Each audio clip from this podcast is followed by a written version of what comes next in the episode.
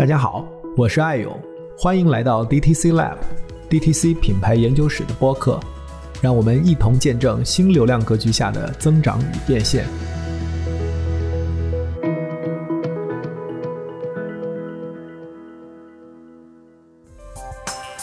本节目由创意播客厂牌 BeyondPod 的超声波制作播出。各位听众朋友，大家好，欢迎来到最新一期的 DTC Lab。今天呢，我们聊抖音，请到了一位非常年轻的操盘手，但其实应该也算蛮资深的了。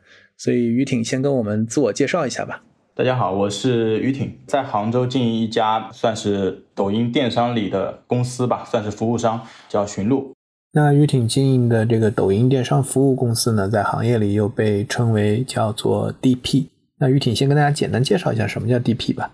如果按官方定义来讲的话，DP 就是一个抖音电商服务商。那么它可能在发展两年之后，慢慢从单一或者某几个板块的能力象限，跳到了更全的能力象限，一直到现在平台所倡导的全域营销、全域兴趣电商。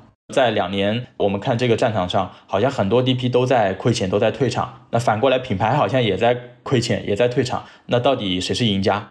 如果要我给我们公司做一个概括的话，它肯定不是这个生态里面算是成功的一家。但是，因为我们进入的足够早，可以说是行业里第一家、第二家，所以我们肯定是踩过坑最多，并且现在还有幸能活得下去的一家公司。所以，我觉得今天可能我的分享未必能够说是含金量是不是最赚钱的，但是可能是最有意思的吧。因为于挺，我们之前也一起共事哈，后来自己出来创业。然后时间过得很快哈，我感觉已经两年，两年，对，是的，两年。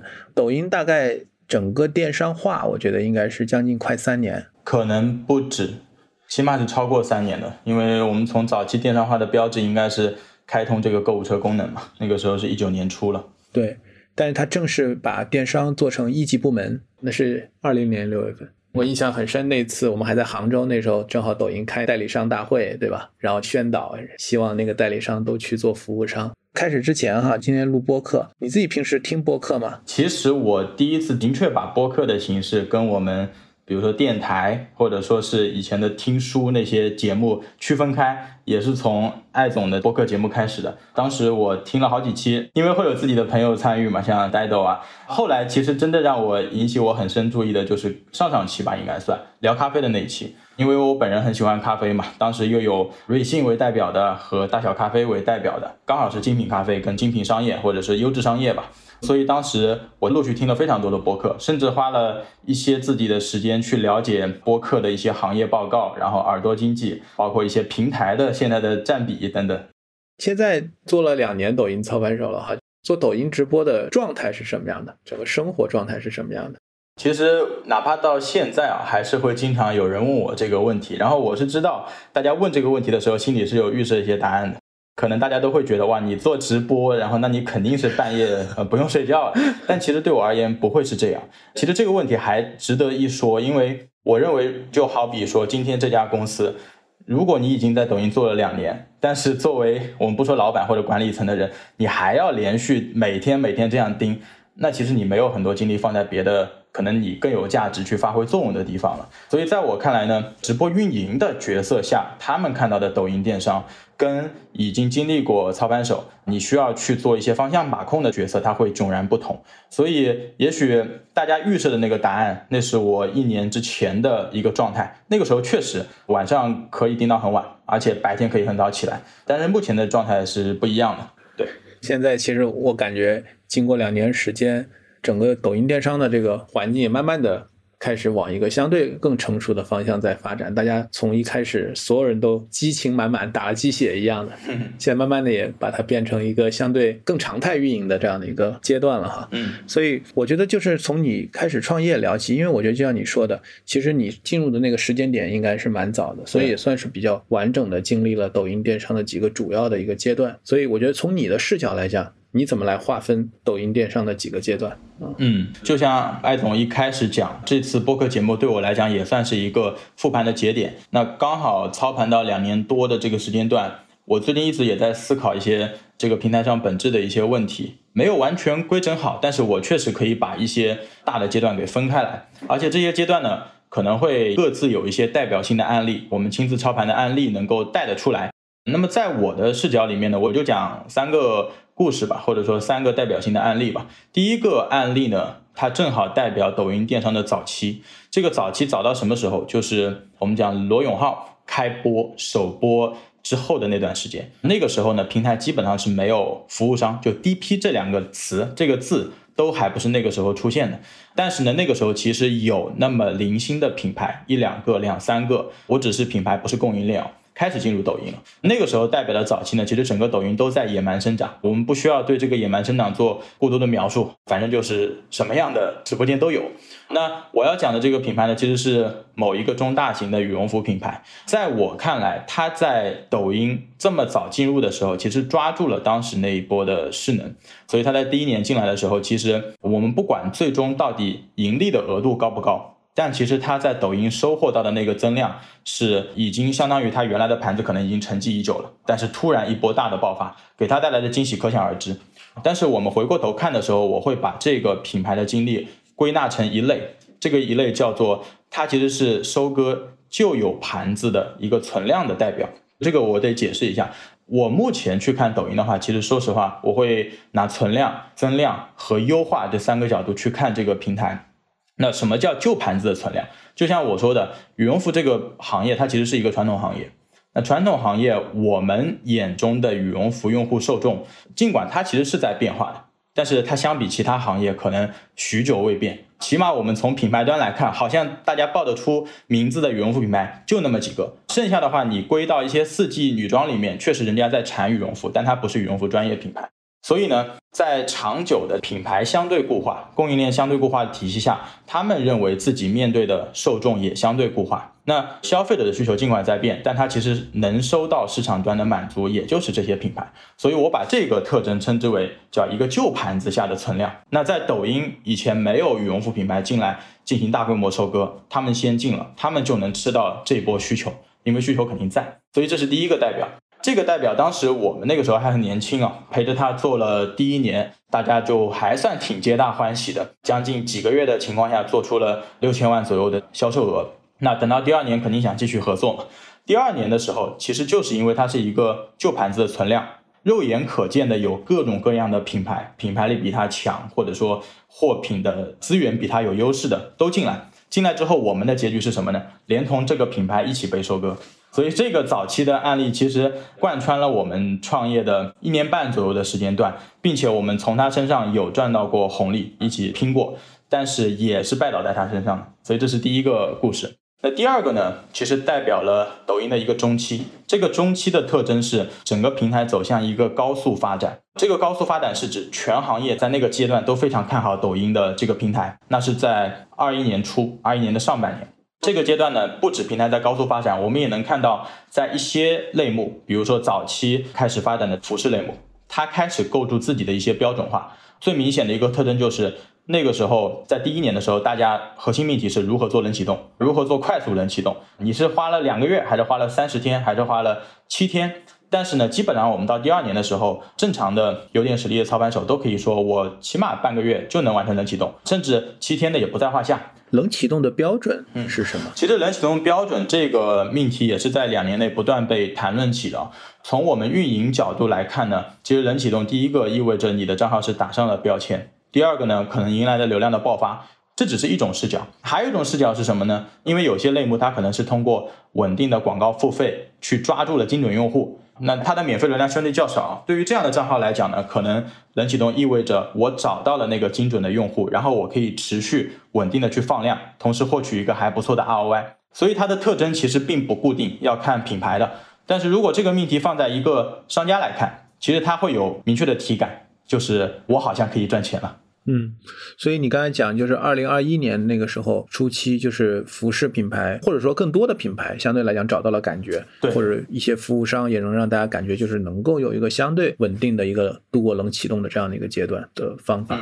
对，起码我们从市场上开始收到这样的声音。当然，坦白来讲，其中的这个泡沫还是非常多的。嗯，怎么说？因为在那个时候应该算是行业最热的时候，大家已经被第一波势能推到了顶点。其实那个时候势。能，如果敏锐的服务商应该关注到它在下降的。但是呢，大家都处在愚昧高峰嘛，所以也是市场上角色最多的时候。这个角色包括了新生的、原生的抖音服务商，包括了大 TP 进来，包括了 MCN 机构，包括了信息流服务商，包括了投资方、供应链、培训机构。那么大家都似乎想让所有人相信这个盘子一定会发展的越来越快，你再不进就晚了。所以大家会不由自主的把自己所谓好像操盘成功的案例，马上对外去做一些比较夸大化的处理。这种现象在那个时候非常多。其实，那在这个阶段你们在做什么？因为其实，在相当于我们创业的第二年的上半年嘛，整个团队也是经历过了第一次的。快速发展，从第一年结束，我记得团队还是十几个人吧，十五个人左右。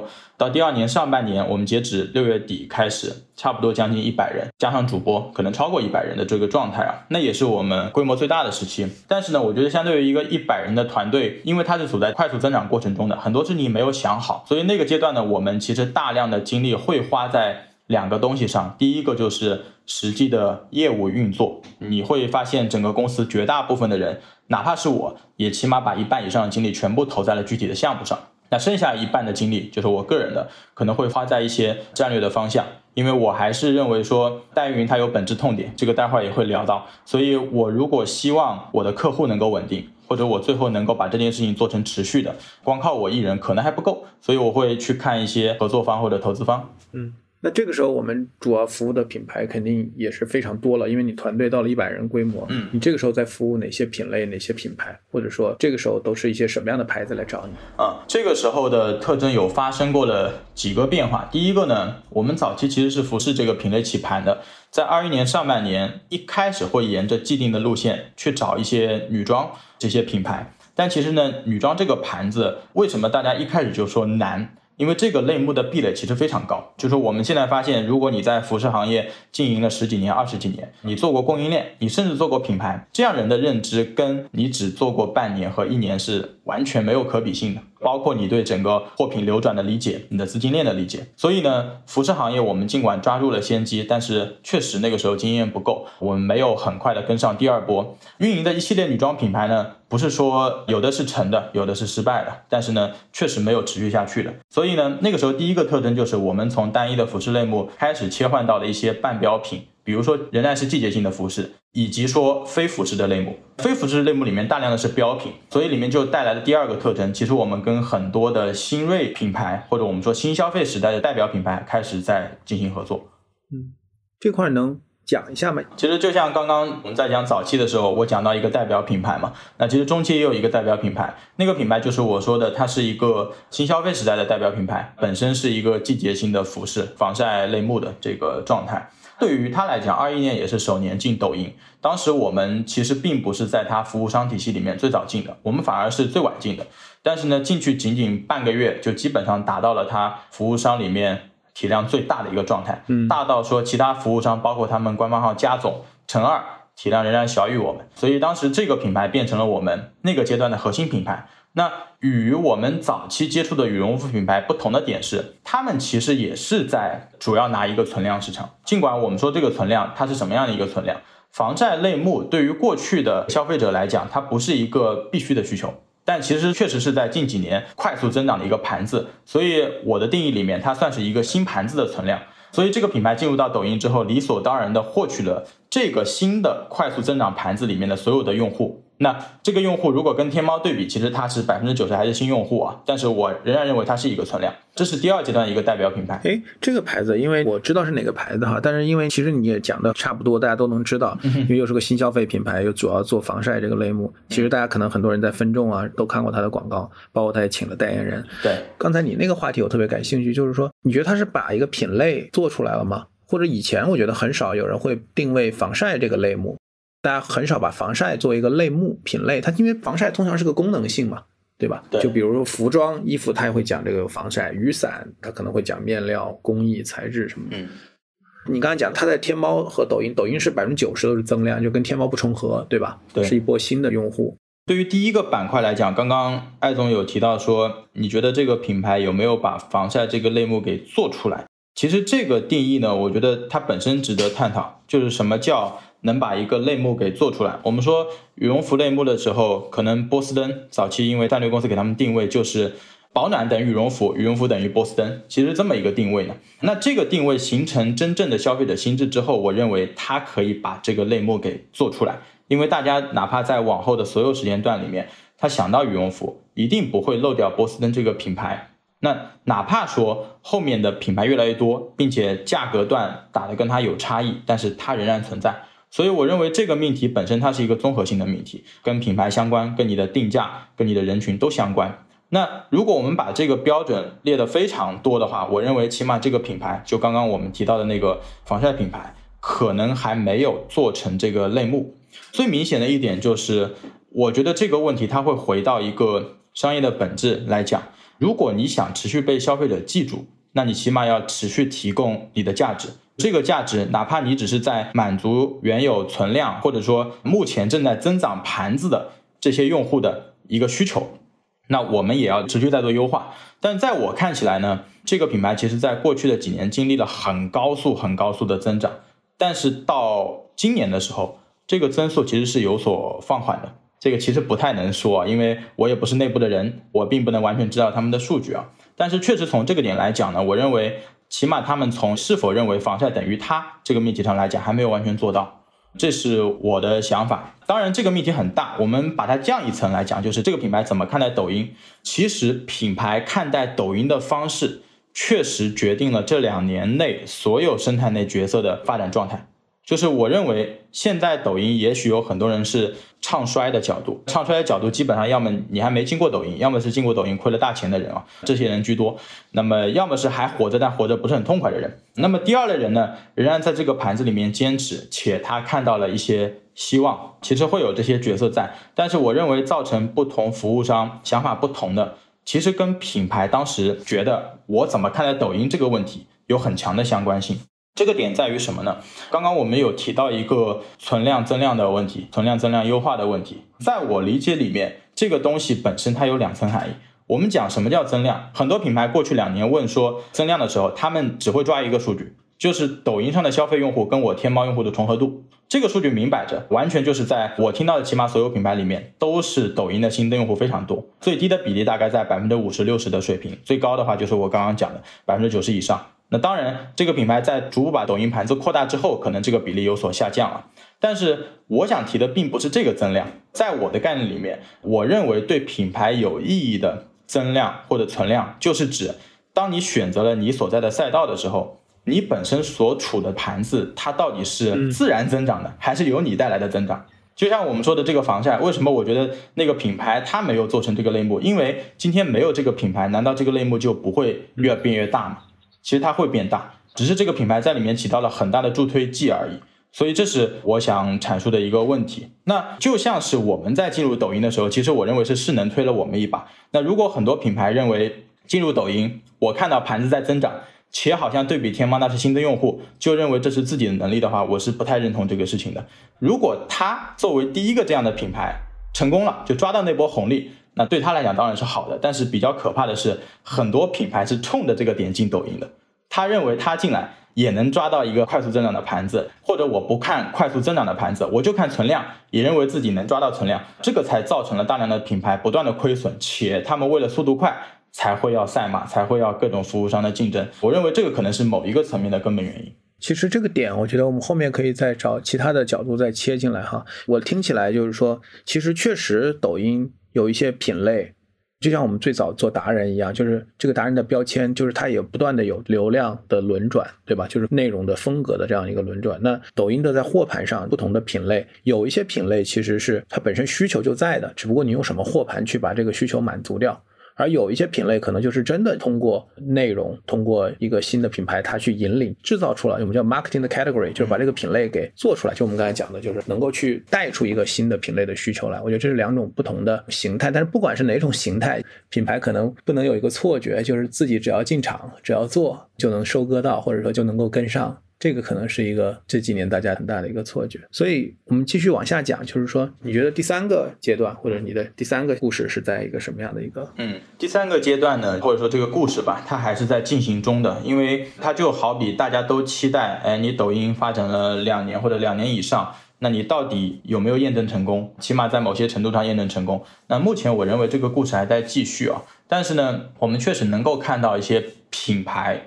或者某些类目，它其实慢慢形成自己的闭环逻辑的。那这个故事呢，其实关于我们手上服务的现象，并不止说只能看到一个。那我就举一个例子吧，它是一个国际品牌，同样也是一个季节性的，算是这个夏天我们吃的冰激凌。那这个品牌在进抖音也是第二年，起码我们从。现在服务到它，因为今年已经七月底了，快接近旺季的末了。当我们去跟品牌了解，哎，你今年在抖音做的实际上怎么样的时候，他给我们的反馈是非常正向的。这个正向甚至让他在今年抖音上收获的，不管是规模，还是说产品客单价，也就是用户质量，以及说我的付费投产比，都已经排进了他历史渠道的前三，甚至某些时候上升到第二。所以我认为这个其实是一个很好的结果。那么抖音在它这个品牌上得到了一些很成功的验证。这是我们自己服务的。那如果跳开我们自己服务呢？我觉得这样的案例在服饰跟美妆会最多，因为这两个品类其实是更大的。我们看到一些类目的品牌其实是常青树，尤其是在服饰目前仍然处在头部前三的那些角色里面。所以我相信他们也在抖音上找到了自己的闭环逻辑吧。嗯，所以你刚才讲到服饰和美妆哈。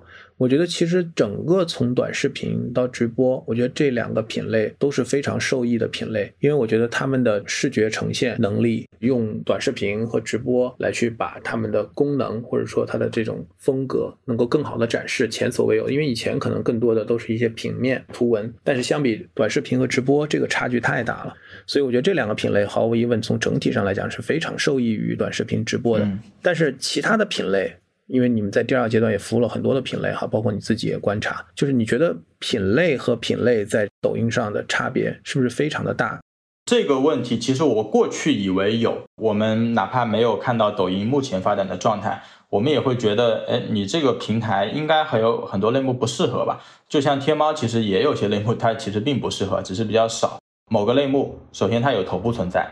但这个头部它还在持续提供一些价值，就是说它对于它的产品的定位已经从原来跟其他平台一样的货盘变成了一个新的抖音的货盘，同时呢，从这个新的货盘上找到了新的定价的差异或者人群需求的差异，然后再不断的革新。我觉得对于头部存在且它在革新的这个类目，其实是很难有新进入者能够去撼动的，这是我认为其中一条结论。但是呢，反过来讲，我认为大量的还是机会存在的佐证。比如说，第一个，有些类目它确实有头部存在，但它只重视去抓自己的存量。这些类目的大量呢，其实是一些纯供应链为主的类目，像坚果或者说一些零食、快消品类居多。然后还有一些就是季节性的，比如说生鲜、水果这些类目，因为它本身品牌性比较弱的嘛。那在这些头部里面，所有早期进入的人，他抓到了当时那波红利，使他这个账号可能有很强的粉丝积累。或者说，起码我对产品体系更熟练，但是这个不是不可超过的。我们认为说，哪怕你抓住了第一波红利，OK，你新进来的人同样是可以通过产品价格去拼过你。如果产品价格也已经内卷到了极致，那我再通过一些广告的玩法，比如说我把价格调整一下，获取更多的付费空间。那如果广告也不行了，我再尝试内容的打法，就是只要你的价值不是本质的，我永远还是有切入点可以超过你。这是第一种。那第二种呢，就是。一些轻搜索重内容的类目，它也许在天猫上或者淘宝上本身很难看到它有非常亮眼的展现，但是这些品，尤其是一些以新奇特为代表的吧，它其实天然适合抖音重内容，尤其是它在抖音上的价格，甚至完全可以高过天猫和淘宝。这是第二种，第三种呢，就是我们认为原有货架电商体系，或者我们甚至说互联网、移动互联网。它本身在当时很难触及到的那一批人，因为哪怕整个淘宝的盘子很大，八个多亿的盘子，移动互联网也到顶了，但是你不可否认，有些人他还是不用电商的，或者没那么习惯。但是呢，他在抖音，抖音原来是一个娱乐平台，当这个娱乐平台不断发展壮大，很多人的用户习惯改变之后，其实他接触了电商。那对于这个类目呢，也有一个代表性行业，是我最近才接触的，它是一个音箱行业。音箱行业里面呢，不管我们看到的户外音箱。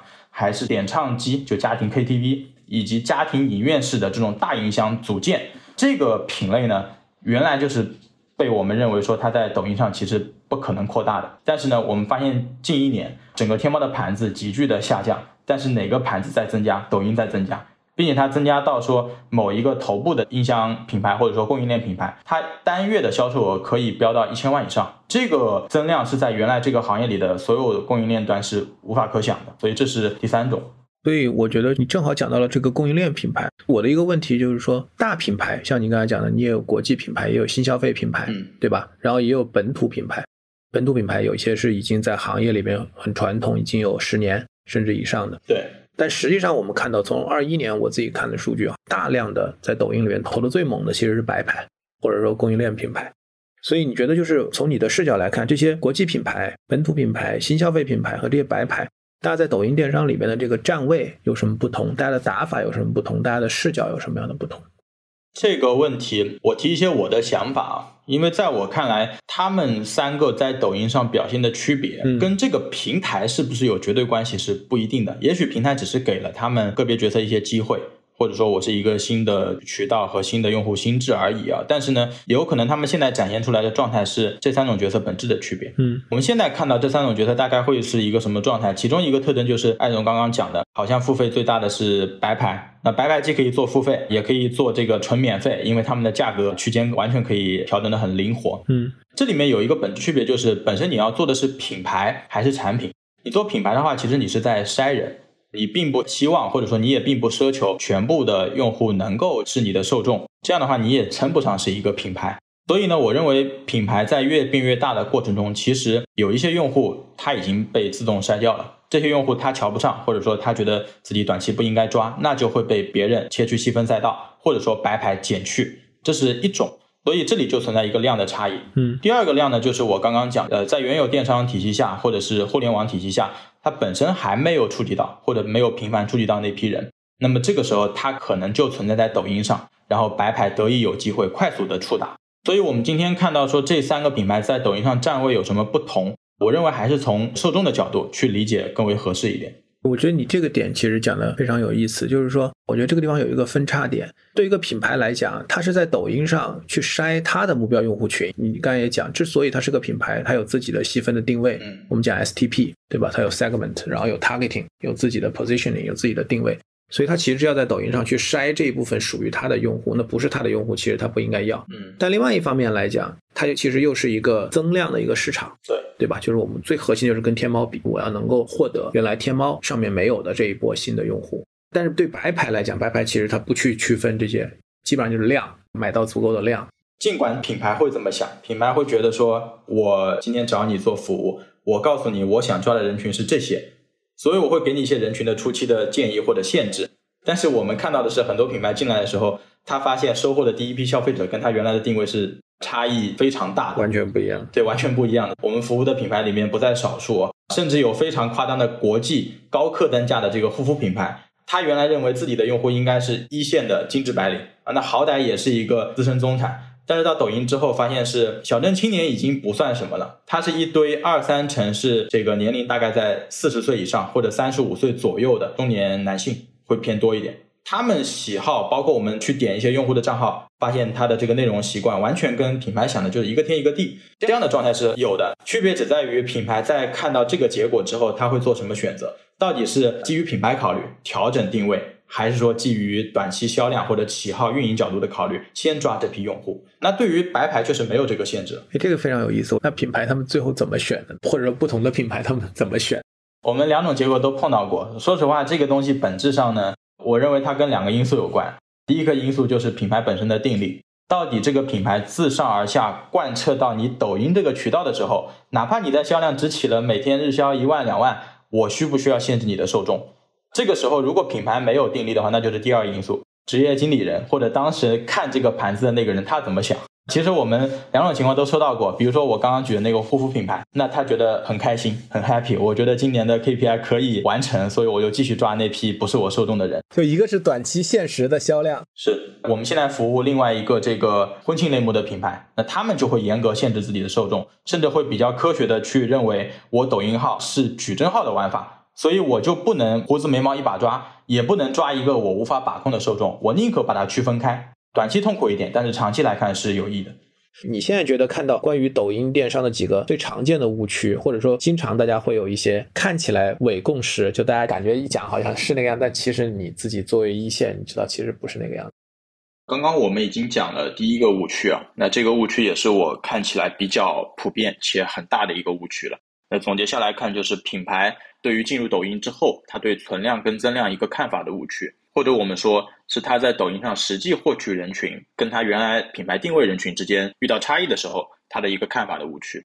第二点误区呢，我认为它是一个会更宏观一点，因为如果说第一个误区我们针对抖音单平台来看的话，那第二误区实际上是应该跳出这个平台。我们今天如何看待抖音直播、快手直播、淘宝直播，甚至是微信视频号这四个平台？其实他们有各自的风格特点，然后用户心智完全不一样。大部分品牌的误区在于，他会把新出来最新的这个抖音当成救命稻草，就是抖音就是全部。那实际上，在目前的线上电商发展来看，我们应该去做一个有机的结合。实际上，如何去匹配这四个平台的运作，反而是一些新消费品或者新品牌看得更透彻一点。因为它会去做最合理、最高效、对品牌最好的一个定位。那传统品牌因为本身在有些渠道它已经比较成熟了，那有些新的渠道崛起的时候，对它是一个增量。那增量的时候，它就反而会站在一个我要往上面获取一个很直接且即时的结果来看待这一个平台。所以这是我认为的第二个误区。第三个误区呢，它是最小的，就是来自于我们作为初期操盘手、运营角色的误区。运营这件事情到底难不难？我说实话，如果今天是一个资深操盘手站在面前说，今年来看，每年的运营天花板一定都是在降的，这句话没毛病。因为我们看到降的过程中，一定受几个因素影响。第一个是用户心智的变化，它变得成熟了；第二个是抖音内容生态的优化，以至于这个平台可以提供更多的入口，直播入口给到用户了。那第三个就是平台工具的优化，以及服务商能力的优化，以及品牌意识的跟上，这些因素都会导致运营这个天花板或者说差异化在不断的缩小。但是这句话不应该由一个甚至没有盯过一场直播的人说出来。那我们当时其实作为早期操盘手的时候，非常明显感受到这一点。我们就像是二零年下半年，所有人都觉得我能招到一个操盘手是需要运气的一件事情，然后市场上的操盘手急缺。但是到第二年的时候，尤其到第二年下半年，所有人都在说这个运营是一件很简单的事情，可想而知，里面大部分人其实本身不懂运营，但他就这么讲了。嗯，因为这个阶段相当于已经是腥风血雨洗完过，然后整个战场好像又开始恢复一个常态化的状态的时候啊，那他看到这个结果了，他到底怎么思考自己下一步的定位？这是一个比较现实的意义。那我觉得，因为看到这些品牌的成功，哪怕是一些白牌的成功。服务商目前普遍存在于三种视角。第一种视角就是，他仍然会把自己看成服务商。服务商之于品牌的情况下，我得重新去选择类目了。就像我刚刚描述我们自己的成长，我们先是垂类，最后扩展到全类目。但是这个阶段，如果我们仍然坚持做服务商的话，我得重新选择类目。第二个呢，就是我把自己当成具有销售能力的终端。那销售能力的终端至于供应链。这样的话，我就会改变自己服务商的这个垂直定位，去自己产品视角去卖货。那就是说的，可能跟一些供应链去合作，或者自己去开品。第三个角度呢，就是我今天想要做的其实是品牌，我们把自己当成品牌去置于消费者去做一个新的定位。所以目前这个故事仍然在进行中，但是目前的结果会让仍然存活的一些服务商发生，大概会有这三种的这个想法。我是那天看刘思义，他在写，他就是说，他让大家都不要做 DP 了，因为都赚不到钱。确实，好像 DP 大家不是有句话，就是说平台割这个品牌的韭菜，然后品牌割服务商的韭菜。真正这几年下来，能在抖音电商里面赚到钱的 DP，应该是确实是不多的。嗯，所以你怎么看？为什么第一批的这些抖音服务商现在都都退出了，好多都不在了，对吧？挺多的，具体数量我也不知道是超过一半还是小于一半。所以抖音的服务商赚到钱了吗？或者说这一块怎么看？抖音的服务商的生态就很像抖音一直以来运营的各种生态的这个角色，他们的终局吧。我只能说，它相对于之前我们经历过的这个蓝 V 带运营时代、信息流时代，以及说 MCN 机构时代，可能目前抖音电商似乎远没有走到终局，又从里面一些灰烬或者一片狼藉里面看到了一些星星之火，所以我反而觉得目前的状态已经算好了。这个状态如果反过来去看平台的话，就是我认为平台其实愿意在电商上去亏钱，它没有一直贯彻说我呃吃肉喝汤，然后只让你舔盘这个状态啊，所以我觉得目前 DP 还好啊，就是没有惨到极致。那我们说这个第一批服务商现在状态是什么？其实活下来的还蛮多的，但是确实在一些头部、守在一些大类目的这些服务商活得还挺好。我相信他们的账上并不缺现金流，同时有准备开拓新的类目。那还有活在一些这个各自垂类的中型垂类或者小型垂类的这个服务商，他们其实活得比我们想象的更久，因为他最早可能不是 DP 角色，是从上一个淘客时代啊，或者是这个淘宝电商时代一路演化过来的角色。所以我觉得活得好，或者说我们说闷声发大财吧，这样的人其实还挺多的。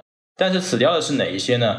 比如说一些非常年轻的 DP，他只从抖音上生长出来。其实说实话，我们就作为这样的角色，我自认为我们的储备是完全不够去陪抖音走完终局的。所以这就是为什么我们在第二年明明公司规模发展到最快最大的时候，我仍然在一直找外部的合作，哪怕现在也是一样。所以我觉得这个路还会继续。那谈到这个问题的时候，其实我之前有跟一家大的公司聊过，他们自己是上个时代就 TP 时代，然后剩下来排名非常靠前的这个大型服务商。那跟他们聊完之后，我会发现，其实 DP 这个角色它根本就不应该是一种新的角色，它并不像我们最初入局的时候看到它是一个新的风口，猪都能飞起来。我在这个阶段能不能发展起来之后超越上一代的 TP，并且完全取代他们，这个不可能，因为我们讲 TP 也只是代运营，其实他们代运营依附的是什么面或者什么体？那一个中国电商的版图，或者我们讲小一点，那是某个平台。或者再讲往大一点，那就是品牌在中国的生意。这三个问题，我们拿十年前或者现在去看，那完全各方面因素全都不一样。其实最后得出的结论是什么呢？DP 它并不是一个新的角色，它应该是一个老角色的延续。也就是说白了，整个我们去看中国电商版图的时候，我们表象看上去是带来了一批 TP 的成长，还有一批品牌的在天猫上、电商上的生意，但其实它是推动了整个中国电商版图的发展。你的电商版图发展的如此巨大，那这个时候抖音电商冒出来了。我看到这个艾总你的问题里面也有写一点，就说真正能代表抖音电商的案例有哪些？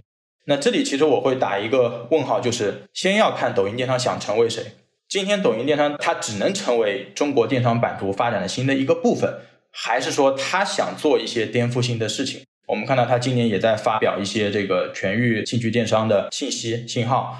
那么他到底想成为谁？这个才能让我们决定说，我到底从什么维度去看今天能代表他的案例到底是什么？我们说这个东方甄选是不是案例？那当然是案例，老罗也是案例，然后像过去的鸿星尔克也都是案例。但是这些案例到底是抖音电商案例，还是抖音式的电商案例？所以这个东西应该需要一个更多的讨论空间。嗯，我插一个问题啊，就是说，因为这一两年，其实你看 TP 公司很多都上市了，对吧？我看今年青木是上半年上市的，然后前面宝尊就不用说了，基本上前几名的这个电商代运营公司、TP 代运营公司都上市了。对，但 DP 公司有可能做上市吗？或者说，其实你刚才的答案里面也在给这样的一个回答。为什么 DP 显得就没有那么有机会？是因为我觉得我们刚才前面也提到了，就是说天猫的这个旗舰官旗是稳定的，对吧？相对来讲是一个稳定的。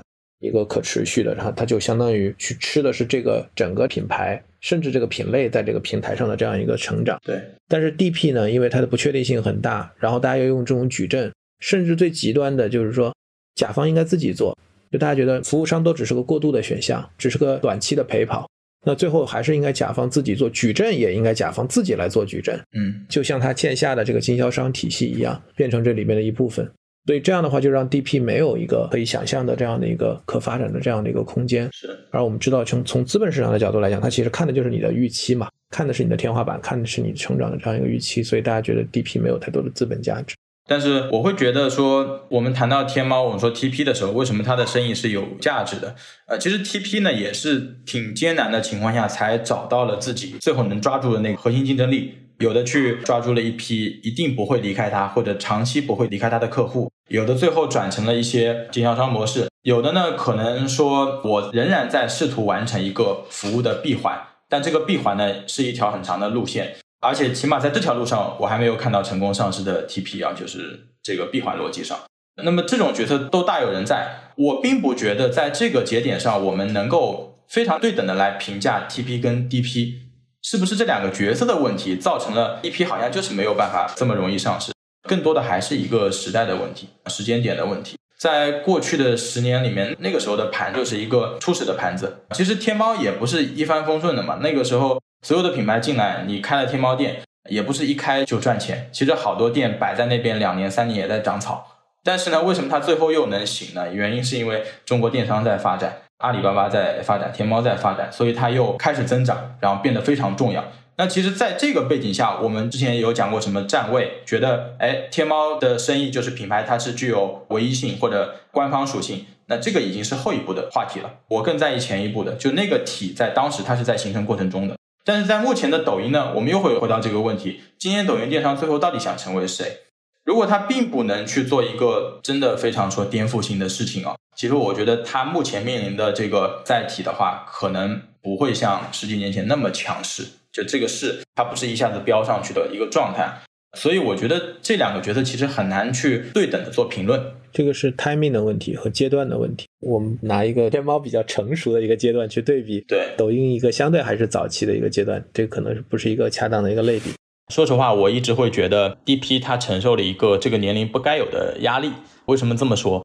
整个电商体系，我们就淘宝、天猫而言。它起码有很长的发展时间的准备，然后十几年之后才诞生出它的一些特点和一些运营的方式。但是今天我们去看 DP 的时候，往往别人会说：“哎，你 DP 需不需要主播的能力啊、话术的能力、投放的能力、内容的能力、营销的能力？你最好还有经销的能力，然后你还有帮我找达人做分销的能力，等等等等。”就今天其实更多的场景下，DP 变成了一个商家寄托于希望，希望你能帮我在抖音上。抓住那根救命稻草，我可以获取增量是一个目的，最好呢就是你能把我救活，这是一个背后的大家的期望。所以这个期望下呢，我们看给两年时间让这些服务商去做成长，显然是远远不够的。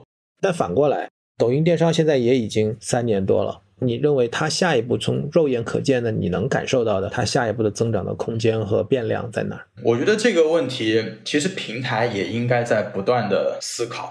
今天就像我们说的 timing 这个问题，如果我们面临的是一个确定性的大盘，或者起码确定性未来会怎样走势的大盘，大部分有资本的企业或者平台，它可以做确定性的投资。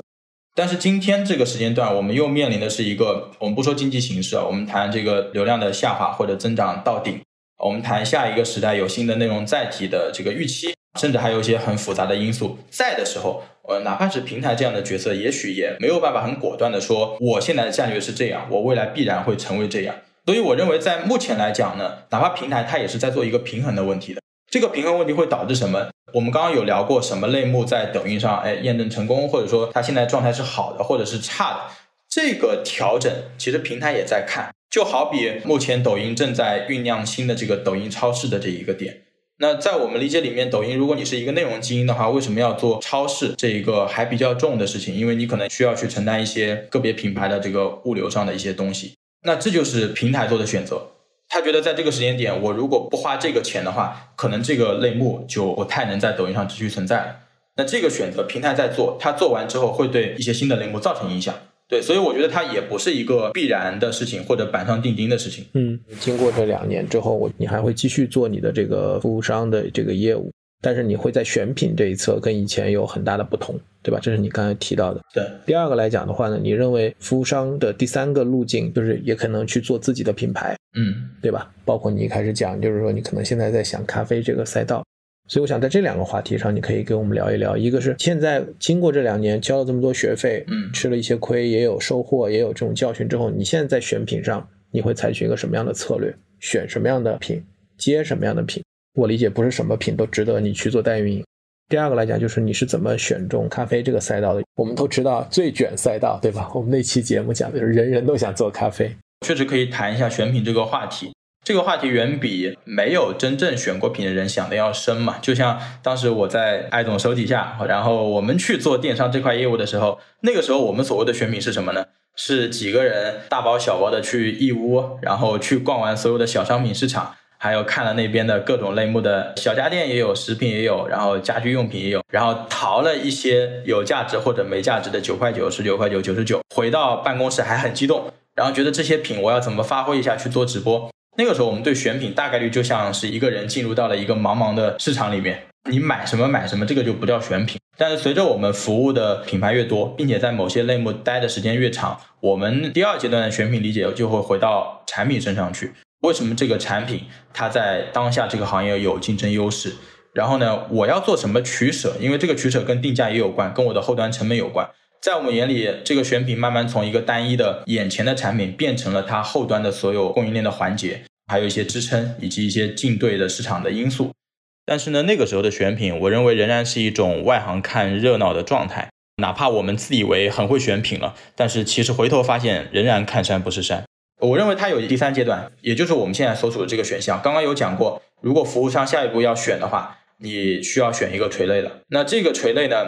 等到你扎根进去，也许你又需要一个新的三年、两年，甚至是五年，把这个类目下的角色再多做一些，不只是做你的服务商，你要做你的销售终端，你需要开始往供应链去深入，你要做产品开发，把这些东西全部做一遍之后，你才能真的理解选品是什么。举实体的例子来看，我有一个朋友也算是我的导师嘛，就是老张，当他从抖音一开始就没有换赛道。他做的就是包类的垂类类目，现在也是包类的头部达人这个赛道的。在这两年中，他不断的跟我交流，说我为什么要这样选品，这个品上哪个装饰、哪个元素这样设计跟那样设计就是完全不同的受众。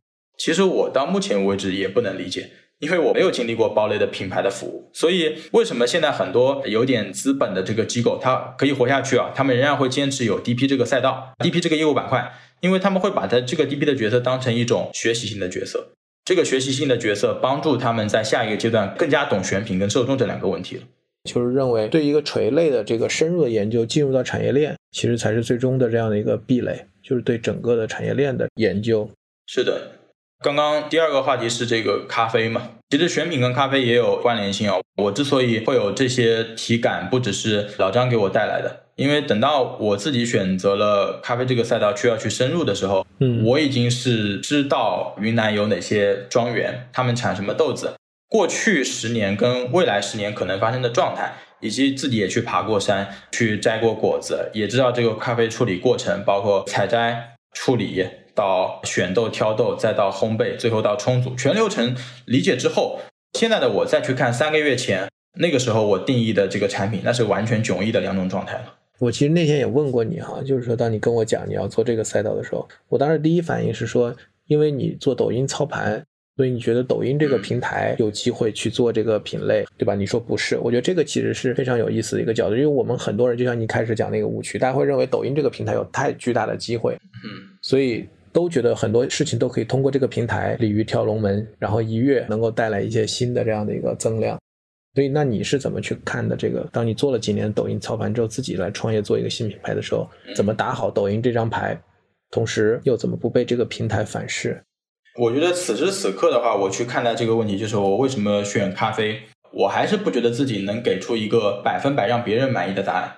因为就像艾总，你向我提这个问题。你是希望我从单个步骤想做能做可做去来能不能验证一些新的观点？其实我选这个赛道最初的逻辑是我现在在创业，自己喜欢，然后创业给我带来的终极意义是什么？其实它是比较偏个人化的一些东西啊。尽管我认为这个终极意义哪怕是个人化，它跟我做的事情都相关，所以我选的那个赛道。反过来讲，就是如果说真的要谈论这个赛道跟过去做的事情它到底有什么连接的话。我会有一个很强烈的想法，就是我不想这么功利的去看待抖音。其实抖音应该功利的去玩，但是我不想因为抖音才选了咖啡这个想法，去让我踩了我刚刚总结出来的几大误区。比如说，我认为为什么抖音是一个红利，因为它有增量。那这个增量是不是属于我的？我不想变成那个误区，重蹈覆辙。所以我一开始就没有这么去看待。抖音跟咖啡的强连接，但你说它会不会成为之后这个咖啡品牌或者咖啡产品的起步？那一定会，嗯，因为我们目前积累了两三年、三四年，我们也知道抖音这个平台的内容属性，然后直播的属性演变，还有所有的运营逻辑。但是呢，未来要做咖啡品牌，它不是单一抖音，一定是抖音加谁谁谁。那我目前选择是抖音加微信嘛，所以相对来讲，淘宝需要存在，那是一个店铺，那是一个工具，所以这是目前的一个状态，嗯。我觉得就像我们上一次跟 Robin 聊哈，他现在不是也在创业嘛，对吧？嗯。然后他是上一次跟我们录了一期节目以后，半年回来带着他的这个新产品，然后我们再来聊他的这半年的一些看法的变化，然后认知的提升。那我也希望就是等你谋定而后动，对吧？等你这个新的产品出来之后，如果你最后确定确实做，就把它做出来，我觉得我会很高兴，我们有个机会可以再来聊一次。嗯。然后那一次我们可以不仅仅是聊抖音。好，那我们今天就先到这儿，希望有后面的机会我们可以继续再来聊。拜拜，拜拜。